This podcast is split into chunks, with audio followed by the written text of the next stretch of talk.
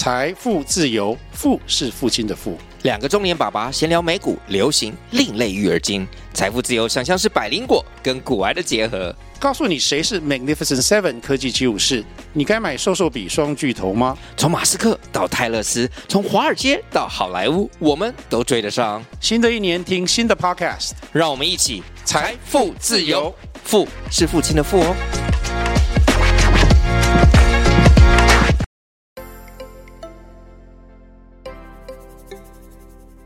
大家好，欢迎收听斜杠杠杠杠，大家来开杠。我是乔王，我是威廉。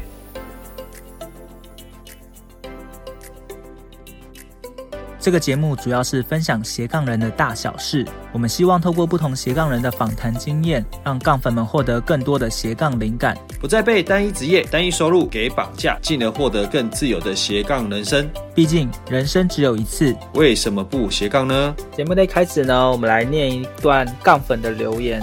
这位杠粉他说：“我固定都会收听小王和威廉的 Podcast，这一集很精彩，让我对经营自媒体又有不同的思维，而且也马上购买了唱歌的新书。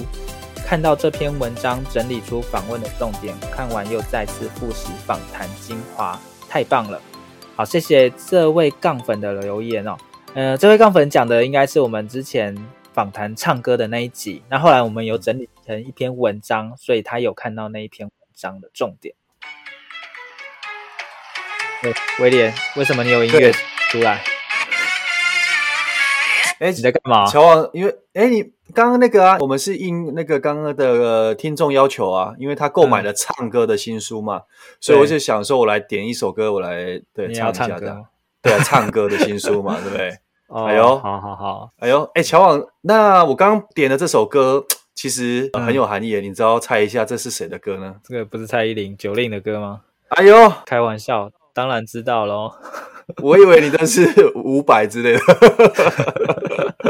哎，你是在唱歌还是跳舞啊？啊，对，两个都来好了。对我进，这么厉害、哦，其实唱跳俱佳了。对，不瞒你说，我另外一个隐藏版的斜杠技能。嗯、对，哇哇，真的是看不出来。我觉得你的武技应该有待加强，应该需要有人来指导你一下。对，不止指导，可能也要花蛮多重金的，对，打造一下，重新 打掉重练好了。好，那我今天为了你特别邀请到蔡依林的专属舞者，哇，帮你指导一下哦。哎、欸，那我的愿望成真哎，刚刚才一波而已，你就马上找到那么具有影响力的舞者来指导我。开玩笑，我们最近认识非常非常多很厉害的人。乔王不知道花多少钱，重金礼聘，对不对？真的真的。好啦，那废话不要太多。我们这一集呢，邀请到的来宾。她叫做师妹，那确实，她之前是蔡依林还有潘玮柏的专属舞者哦。那她从台大毕业之后呢，她就因为热爱跳舞，所以她就往舞蹈界发展啊，甚至还有签过经纪约嘛。好，所以等一下呢，我们会来聊一聊有关跳舞的一些斜杠。好，今天呃预计会访谈的内容包括了第一个，全职投入跳舞工作是否曾经面对兴趣还有现实的冲突，以及如何解决。啊，第二个，如何从跳舞的兴趣升级为专业的职业舞者？第三个，舞者的收入来源有哪些呢？好，接下来就让我们热烈欢迎今天的来宾，师妹 UT。耶！大家好，我的出场乐呢？帮你加背景音乐，呃，对，西什么五峰我们都 OK。哦，真的好好好，我现在就来一段五六七八。乔王跟威廉能有荣幸看到师妹的演出，你看。对啊，可惜是 podcast 真的。对对，没关系，我们之后再播放你的可能一段影片，放在我们的 社团啊，或是之类的 IG 上让大家看。没有，到时候可能是影片爆红，对，不是那个音频爆红。大家可以用笑声来感受我的舞蹈热情。有有有有，没错没错，可能都还没有听到师妹的介绍，就已经被她的热情感染到。呃，其实不用介绍师妹，现在感觉大家都知道，其实师妹是做什么的。很大笑的，我来，我来稍自我介绍一下，对不对？对对，师妹简简单介绍一下你自己。耶，杠杠杠杠的杠粉们，大家好，我是师妹，哦、呃，我姓老师的 师，对，所以呃，我的现实职业是、嗯、呃街舞老师，还有很多的杠杠杠杠杠，今天就来跟大家一起。杠起来这样子，哇，很会开场。刚刚刚那个师妹 有七个杠，太多了，是不是？对，好，没关系，我们等一下就一一来揭秘一下师妹到底有哪些杠好了，多神秘哈。对，那那我这边小小的爆料一下，就是我原本跟师妹在呃理财的团体认识的嘛，然后后来聊一聊聊一聊，发现哎。欸我们都刚好是台大毕业的，然后又刚好都是同一届毕业的，对，就哎，蛮巧的。好，我们都是二十八岁嘛，哈，二十九啦，二十九了，还是二十三，二十三了，二十三了，师妹二十三，你二八了，好不好？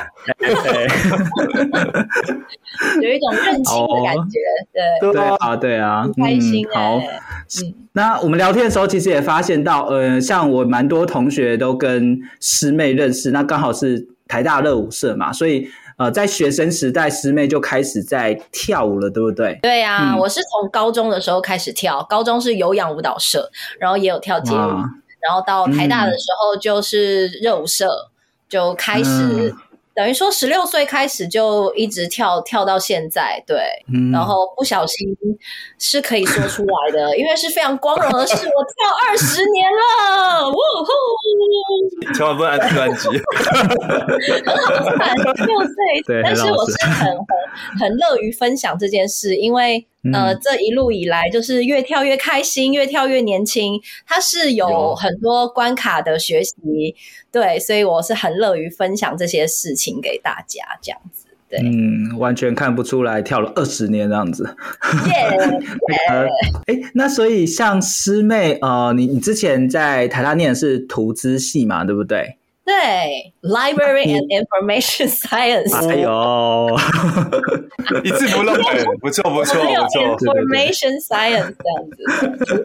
那你呃有有做过图资相关的，还是就是一毕业就直接当舞者啊？我是一毕业就直接当舞者，然后是哇。那种无心插柳的感觉，因为大学就就高中开始一直跳，然后大学就跳到哎很很喜欢，然后在外面有舞团啊，然后开始大二大三呃热舞社忙完之后就有代课啊，或是外面的一些呃兼差的兼差。接案，对，那毕业后之后根本就没想过要不要选什么工作，那跳舞的事情就填满了我的生活这样子，哦，就是顺顺其自然，这样就其实就很顺，啊。那。嗯，然后在戏上的时候有当过图书馆员实习，对对对，因为还蛮喜欢书的，对，呃，不是那个书，book 是 loose，啊，但是就是呃，我那时候只我实习的心情只是呃，结论只有一个，就是哇，不管我之后做什么工作，我一定会跳舞。就算我是上班族，我一定也会是那个下班一定要去跳舞的人。对，那是我最确定的事。对对对，嗯，对对对，所以就是还蛮有趣的。嗯，像我们的听众，我们的听众叫杠粉嘛，很多 他可能也会跳舞，但是在往跳舞的发展的路上，可能没有像师妹那么顺遂。那想要问一下师妹，你在跳舞的时候，家人那一段是怎么处理？因为我我听说好像还蛮。还蛮顺的，就是比较没有什么。你你怎么可以讲处理？应该讲沟通，好不好？乔跟杰西都是处理的啦，对，都用处理。乔都乔的，对，然后我就把它处理掉。对，好好的处理完了。好笑哦，笑到问题是什么都快忘了。嗯，就是我，我真的是一个以这方面来说。就是一个不食人间烟火的那一种妈宝嘛，就是 怎么说？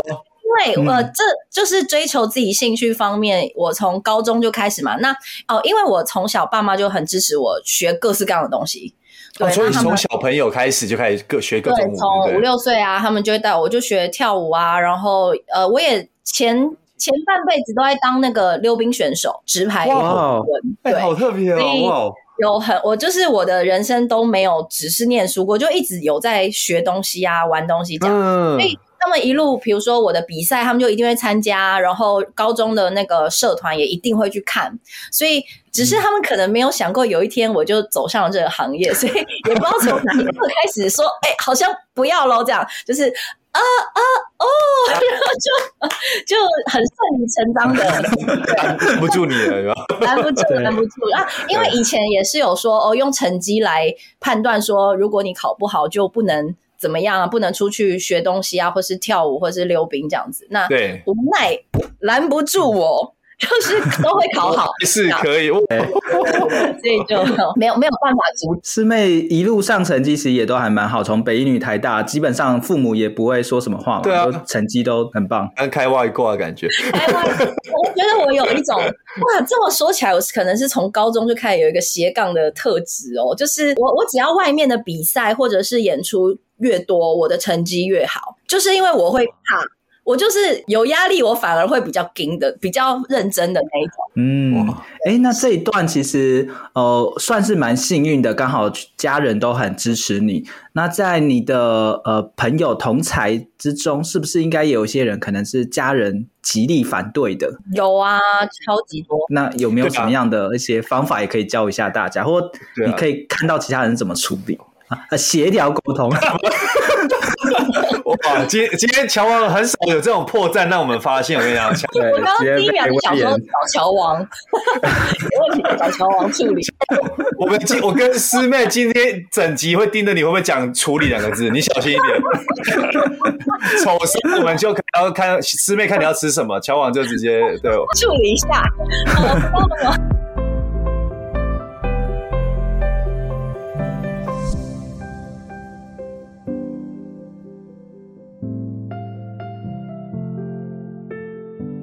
我来分享呢，我身边的人是怎么处理的。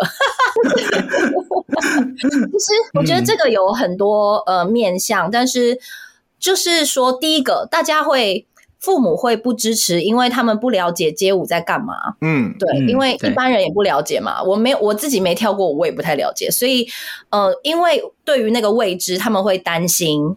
会想说，呃，你可能吃不饱这样，所以我觉得，如果你是想要从事呃从事街舞，或者是你一个热爱的事情的话，你要真的花心思去让你的父母去了解。那我很多朋友是因为他真的开始接案子了，然后有一些成绩了，那父母其实看到他们都一定是会支持跟安心的，嗯，对，所以是要透过你自己真的不要，呃，一开始很多人是卡在说，哦，我父母不支持，那我连做都不做了。那当然，这件事就不可能发生。嗯、对，那我觉得这跟你喜欢的程度会有差，就是你喜欢的力量有没有大于去克服那些困难，外在的那种力量，对对对，嗯、外人的阻碍啊，朋友的冷冷言冷语啊，或是什么眼光啊之类的。对，那当然，其实我还是会有遇到，不是说那么顺遂，只是我知道这是我要的嘛，所以没什么好停下来的。我不知道要停什么东西，就是。就是会想办法去沟通跟证明，对。那很多因为跳舞的话是会有一些案子会出现在电视上啊，或者一些广告啊。嗯、那很多家长就是因为这样子就觉得，哦，我的小孩是在做正当的事情，这样子，到最后是会放心的，对对對。嗯，而且还可以跟邻居啊炫耀啊，这是我女儿。看，你看这这这问查某囝啊，你看，自己 投入的比他小孩还要多，这样子，对。哇，变变瞬间圈粉，真的真的真的。家长其实担心的是哦，可能吃不饱啊，然后没有没有收入啊。但是当你已经证明给他看你是做得到的时候，他反而会觉得嗯，他就会全力支持你。因为毕竟在他们那个年代不存在这些职业，因为像街舞就很新的嘛，嗯、所以那他们不了解或是担心是非常非常正常的事情。对，所以我们是要靠我们来。对，证明跟花时间沟通这样子，不要卡 住，不要害怕。那 那像从你在呃学生时代开始跳舞，到真的后来变成一个专业的舞者，舞者这一段过程又是怎么经历的？因为有些人他就真的只能做到兴趣，那跳没有办法跳到专业，你是怎么样做到的？从那个一般兴趣到专业，感觉又是一个坎，对不对？这边你是怎么去做延伸的？对，对我觉得这蛮重要的哈。我觉得在才艺的这个行业，比较没有一个线说怎么样，你就是职业级跟业余。那唯一唯一的差别就是你有没有用它来当工作，就是收入。对对对，你有没有教课有收入？你有没有演出有收入？大概是这样。那它就是它不像一般公司说，哦，我一应征进去，我就是一个工作者了。它是一个很慢很慢，从零开始，我可能一堂代课，然后可能一个 case，那一直到我有我有自己的正课到。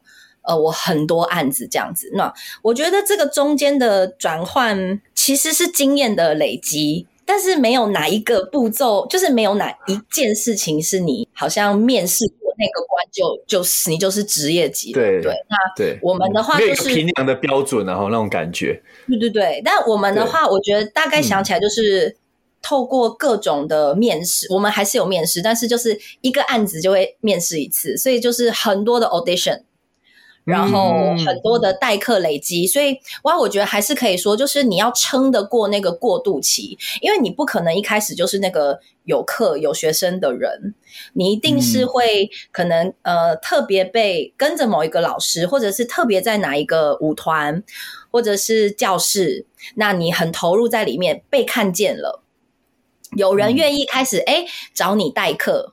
那你撑不撑得过那个一年都不是你的课，可是你就是代课，或是这个案子你呃，你可能只是个配角，对，对你你可能是一个很小的角色，那你会有那个过渡期，你真的嗯撑得过？那其实这些都是累积，你可以成为一个正职专业舞者的过程，对，那。就是靠每次的那个小小的经验累积起来。那我现在突然想到，我有一个我觉得还蛮算是讲起来蛮挫折，或是但是我当下没有觉得，就是一个经验的累积。就是我刚出来教课的时候，那就是帮别人代课，我没有自己的课，我好像只有一堂自己的课。嗯、然后那一周我就是可能八堂是帮别人代课，然后可能一堂自己的课，但是总共九堂。神奇的是，全部都没有人。零个人要来上我的课，哇！所以那个课程是算学校还是可能外呃外面的课程？学校就是舞蹈教室。那因为街舞的教室多半都是那种 drop in，就是你今天有你你买这个月的，比如说你买十堂课，那你就自己挑你喜欢的时间。所以今天有些我可能累了，我就不来。所以那个呃会来不一定有人来。哦，就是你懂，就是付费，他时间就过来嘛，没时间就你就自己找你喜欢的课时间，对，没时间你就不用来，没关系，你自己这样。所以，所以代课的时候，通常代课人会比较少，因为老呃学生会认老师嘛。对，所以我代课的时候人少，我就觉得好没关系，那零零零零零，一直到我自己也没有，然后什么就觉得哇，大哭一场，对，一整堂课一踩进教室，我的眼泪是这样。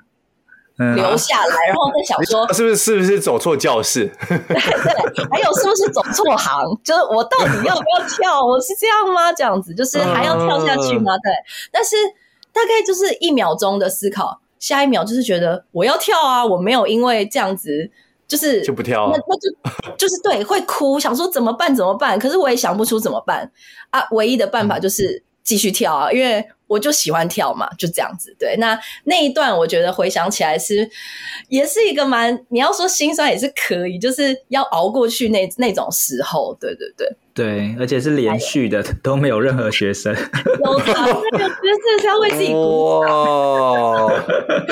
真 的真的。所以其实刚开始的时候，呃，有点像是用代课的方式，那去教一些新手或是学生。让他们也可以进入这样的领域嘛？嗯、那所以，就算你是也是学生的身份，大学生嘛，然后你也可以去兼差或者是发展斜杠，对对、嗯，培养自己的专业。对对对对对，我觉得那阶段还蛮棒的，就是一个桥梁，慢慢累积。就是如果很多人可能是我真的是很幸运，就是他是慢慢的从大学就开始有那个斜斜杠的角色，可以去接触 不一样的。嗯呃呃，不一样的那叫什么？职业吗？不一样的角色，对，或尝试尝试。尝试不一样的尝试，对。我常常试到，我都觉得只有学校考试的时候，我才记起来我是学生。其他时候，哇，那个学生是应该是你的斜杠事业。啊，已经毕业了，教授，不好意思，毕业了，毕业了，拍手拍手，我都过关了呢。对对对，但是学校，哎、欸，其实话说说回来，我最忙的时候，我就是大学有拿书卷奖的时候。你还拿书卷，哇，好强哦！哎、欸，超猛的，我靠！对，辉煌的过去。你其他你其他同学有没有想要说，哇靠，师妹都没来上课，就来拿这个书卷，妈的！因为我同学会感觉我说我，呃，就只是会玩会念，考试的时候会来而已，会来写一写，然后。有一些靠同学啊，哎，今天笔记在做什么？一定还是要好好的做功课。哇靠，瞧你看。对，很厉害，很厉害。没有啊，强者，强者。大家会遇到一些很特别的人，就是嗯，常常遇不到他，但是一一过来就哦，考试就书卷的师妹就属于这一类。想问说，哎，师妹，你有没有念书？他说我真的没有念，我有念，没错，我念很猛。前前一天，前一天念。对，所以其实师妹在学生时代的时候，不只是哇跳舞发展的多彩多姿，然后书也读得很好，还拿到书卷奖。那这样的一个。这样的一个身份，然后或者是这样的一个呃不同的尝试之后，那你是怎么样毕业之后真的决定啊，我就不走图资了，然后我真的走呃跳舞，然后那时候你是决定要怎么样去发展这一块，嗯、也可以跟大家分享一下。哦，就是说那时候有没有想说有什么样的规划？譬如说可能像是专业的舞者，你那时候有说先譬如说先呃先哪一条路线，然后或者是怎么去做延伸的？这边帮我们分享一下。好啊，关于这点，我好像就是太多了，顺其了。我很不好意思讲，就是 我其实没有在规划我要干嘛，嗯、但我我我很确定我要跳舞。OK，太强了，太强。我呃，跳舞跟投资这件事情，因为比较起来，我很确定我的热爱跟呃，就是我会选跳舞嘛。如果这两件跟那个，对对对，然后。呃，跳舞这件事来说，我当时一开始是先从啊，我我有在一家固定的教室，就是从这一间教室开始代课，嗯，嗯然后他会有呃，也会有这间教室带来的一些案子可以去学习、嗯、去接，对，然后再来，我有一个很关键的转折，是我在毕业后那一年，我去甄选哦，那个 audition 潘玮柏的。那张专辑叫《双人舞》，双、嗯、人舞的专辑的舞者，哦、就是那是壁虎漫步，壁虎漫步再更早期一点点，我们的年纪也，完了完了。然后那就等于是我，我一开始有待在一个呃，算是就是机构，然后后来我自己出去尝试从 audition 啊，然后开始认识，等于说拓展了一些新的人脉。哦，我觉得这会有一些关联。嗯、那其实跳舞来说，人脉非常非常重要，因为在发案子的人，他想不想得到你就关键。因为我们没有、嗯、对，所以其实那也是一个无形的呃人脉。那这个人脉的累积，也就是在于你每次接案的时候，你的表现，或是你的名声，嗯、对，或是对你你每次演出的时候，呃，那时候可能有些人会看影片啊，或是口碑这件事情，就会带着你。像滚雪球一样，那有一段时间的，就是哎、欸，我真的各个地方的哪每个每个地方的案子都会来找我，对，或是教室都会来找我，嗯、大概是这些过程。那还有一个我非常非常重要被看见的地方，是因为比赛，这个比赛叫做台大杯，嗯、就是台大热舞社。年都会主办这个，Mr. Lady，对，Mr. Lady，对，哦，嗯，那我就是从可以给我介绍一下这是什么？嗯，哦，那是什么？就是一个很厉害的舞团。台大杯这个好像在整个街舞算是呃，算一个算是一个很重要的比赛，对，对，以台湾来说，大概就是奥运了，就是街舞界。哇，他最早期的时候是台大学生，呃，台大热舞社办给大学生的，就他想要推广这个，对，但是。因为大如果是办给大学生，那个收视率就是那个没那么不会那么强。对，那某一年，在我我是十七届嘛，我也我也有办过台大杯，每一届台大热舞社一定都会办台大杯，这样子就是一个盛事。嗯、对，然后一直到好像十八届还十九届，就把那个只限定学生的规则拿掉了，掉就变成。职业舞团也可以来。哇，所以哇，那这个规则一拿掉之后，那个可看度就大大的提升。没错，因为各方好手都一直对对。那因为我觉得台大热舞社办的又蛮有呃，一方面没有任何色彩的介入，就是没有不是什么哪一间教室啊，哪一间什么，所以会是一个大家都很很愿意参与的地方。对。对对对，所以我就是啊，Mr. Lady，我就是从我大三开始交棒热舞社之后，我就自己开始跟舞团比赛台大杯，嗯、就变成参赛者这样子。嗯、对，然后我们就是从呃二零零九，我跟 Mr. Lady，我是加入这个舞团。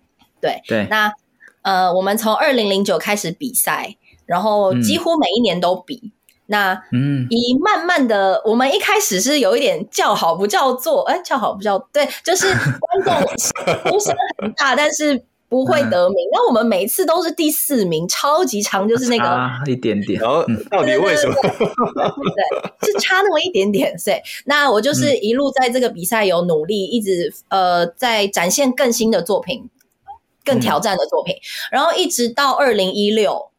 二零零九到二零一六第七年的时候，就终于冠军这样子哇！在街舞圈，街舞界就是很很好的一个成绩，嗯，被看见。所以刚刚说跳舞的路，呃，对，从舞蹈机构啊，你可以隶属于一个地方，然后你开始自己呃去 audition，那再来就是你去主动的去参加比赛。这些都是任何被看见的机会。嗯、那现在还有自媒体，所以其实现在要被看见的那个管道又更多了。哦、所以你又可以自己，譬如说 YouTuber 或者是像抖音等等的一些，对啊，对啊，对啊，对啊。这个年代，你只要有人喜欢，就有人跟你学。嗯、所以其实对，不是很多机会，对，机会超级多。嗯嗯。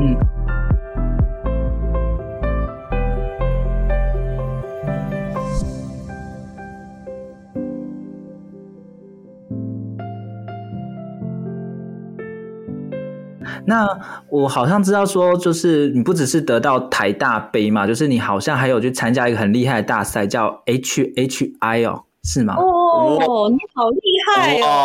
我有认真做功课哦，很像圈内人在聊天呢。哦，你是跳街舞的吧？哎呦哎呦，我懂哦。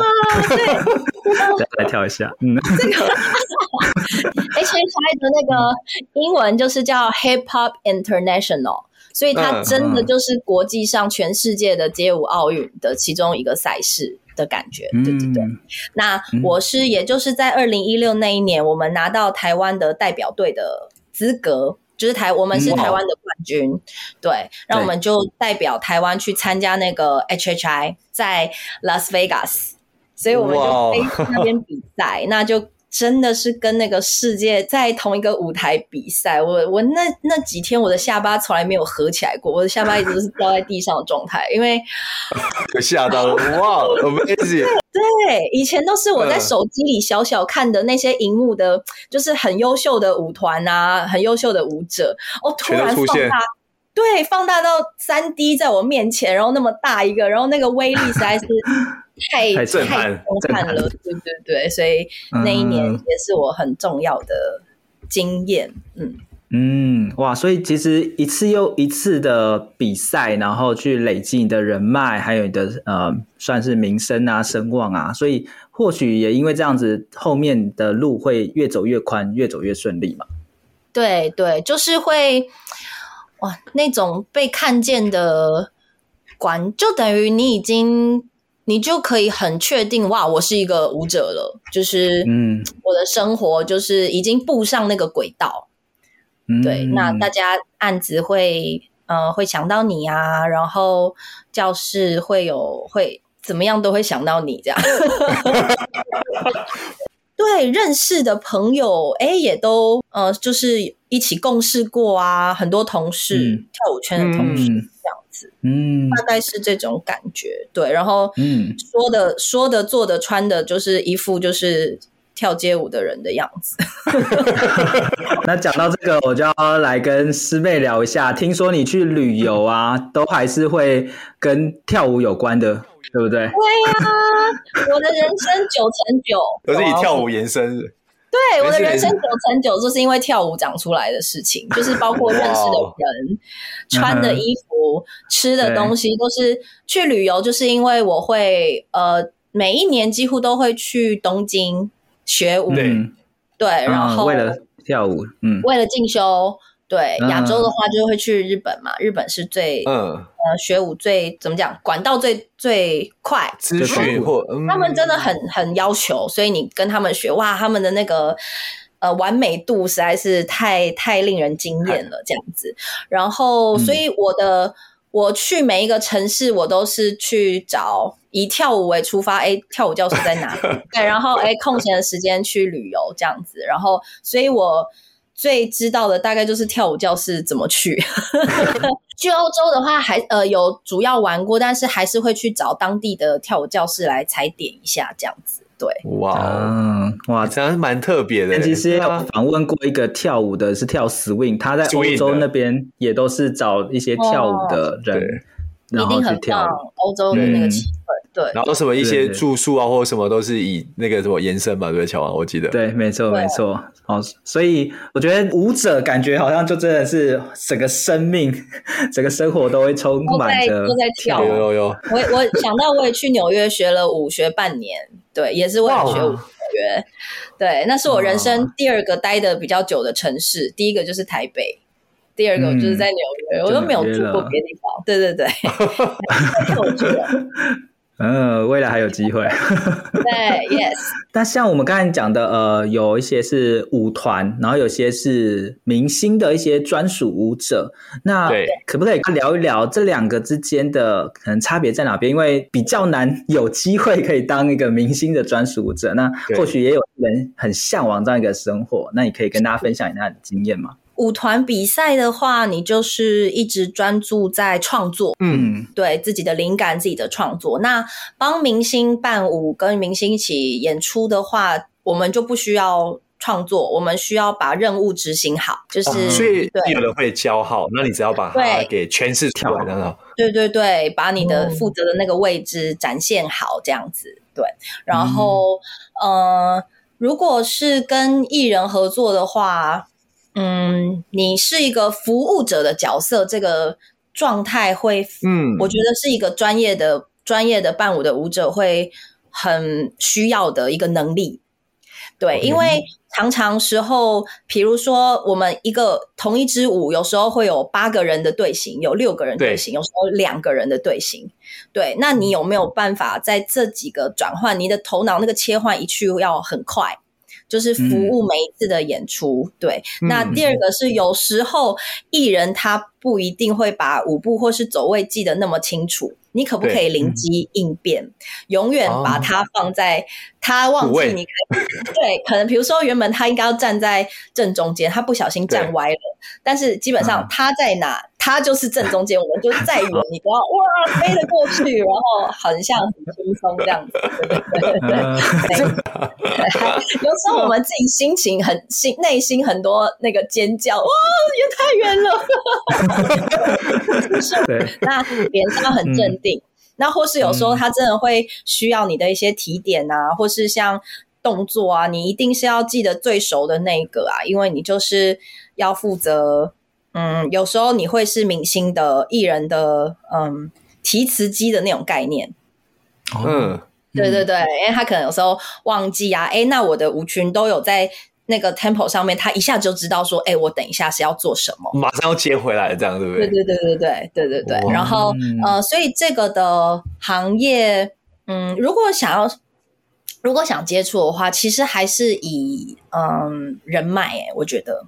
对，或是像我那个，他有公开的 audition。OK，哎，那这边我蛮好奇的是说，像譬如说艺人的那个呃，算是舞者的话，他是呃以演唱会形式，可能今年这个巡回赛办完之后，那他们如果后续有新的话，会有签约吗？嗯、还是算是以他就一年一年的吗？还是？他的心态是这样，通常在台湾是没有人签约的，很特别哦。哇，对，我们就是默契制，对对，默契制，嗯嗯，不可思议，对不对？我跟你说，这个人，对我们很可爱，就是我们呃很相信人性。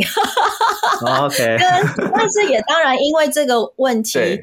呃，有很多好处嘛，就是那人、嗯、人员调度很轻松，比较弹性。对对对，嗯，对。那坏处也就是说你，你哎，你随时是有可能会被换掉的哦。所以你自己的实力，嗯、就你的实力是关键，人家需不需要你是关键，嗯、对，很刺激哈、哦。然后，呃，基本上每一次的专辑会是一定是那一批，因为一直训练舞者也是比较熟悉的，嗯、熟悉对，对，嗯。嗯，默契上也比较对。对，艺人本人也喜欢同样的面孔一起在舞台上表演，不然会很慌。哎，你是谁？我根本不知道你 怎么出现，又换了一个。呃，基本上那个调度率不会太高。嗯，对。但是有时候也有可能，哎，他也许这一批，呃，他也许新的专辑，比如说，哎，突然需要他想要全部都用外国人的呃角色来诠释舞者，那也许那你就。这一次就谢谢再联络这样子，对。哦，所以还是要看说他想要、哦、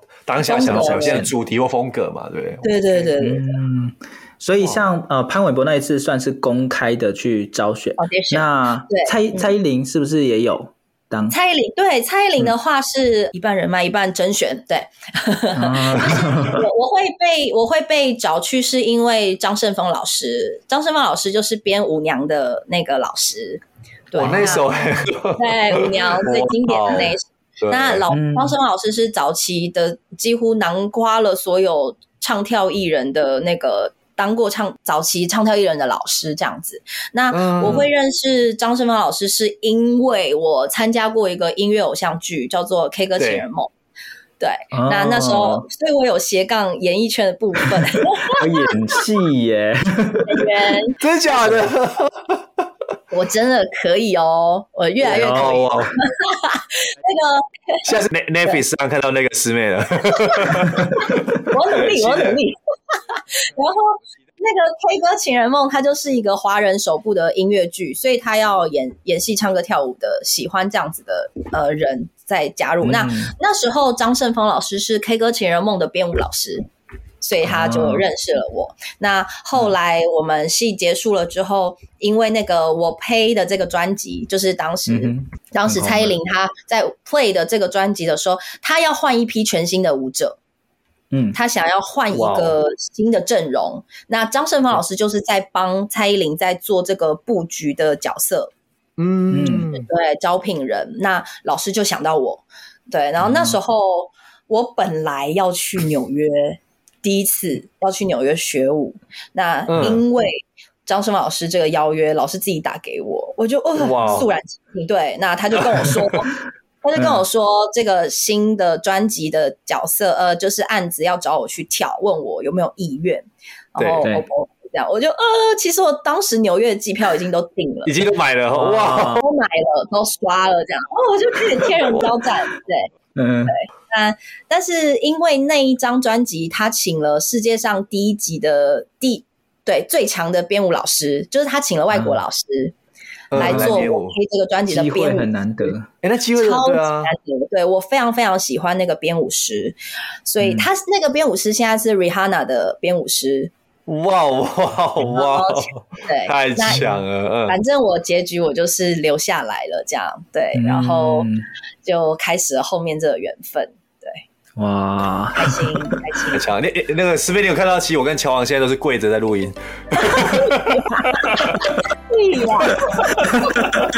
听完这期节目后，你觉得哪一个部分对你有帮助或者印象最深刻呢？欢迎你在 YouTube 频道下方留言告诉我们，并且分享这期节目给你需要的朋友喽。还有，请大家记得追踪一下斜杠杠杠杠的 IG，我们会把这一集的精华重点以及来宾送给大家的一句话整理之后放在上面，帮助大家快速复习。IG 搜寻斜杠杠杠杠就能找到喽。如果你也想要发展斜杠，我们在脸书上有个私密社团，你只要在脸书搜寻斜杠人交流区，就可以免费加入这个社团，和大家一起交流更多的斜杠大小事喽。如果觉得这一集的节目不错，也欢迎在 Apple Podcast 订阅以及五星吹捧，或者在斜杠杠杠杠的 YouTube 频道订阅、按赞、追踪，并且开启小铃铛喽。